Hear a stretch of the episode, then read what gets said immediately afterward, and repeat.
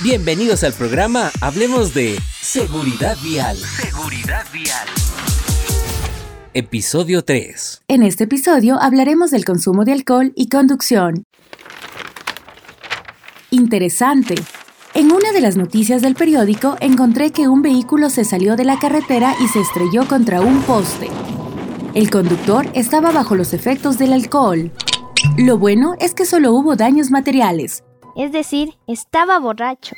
Lo más probable es que lo estuviera.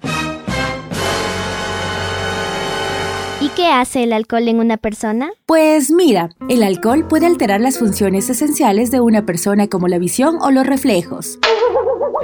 Es como el abuelito, que ya ve poco y camina bien lento. Sí, pero él no toma alcohol. A las personas que lo beben se les reduce la capacidad de discernimiento. No distinguen los verdaderos peligros. Se extralimitan a sus capacidades, es decir, pierden su autocontrol. Y experimentan grandes cambios fisiológicos en su cuerpo. Tiene razón. Algunas veces no pueden ni caminar. Si no pueden caminar, peor conducir. Así es, incluso una pequeña cantidad de alcohol puede llevar a que se produzca un siniestro. Es grave. El que se chocó estaba solo, ¿cierto? Así es, pero muchas veces el consumo de alcohol puede traer consecuencias negativas para todos los usuarios de las vías, y no solo para quien conduce.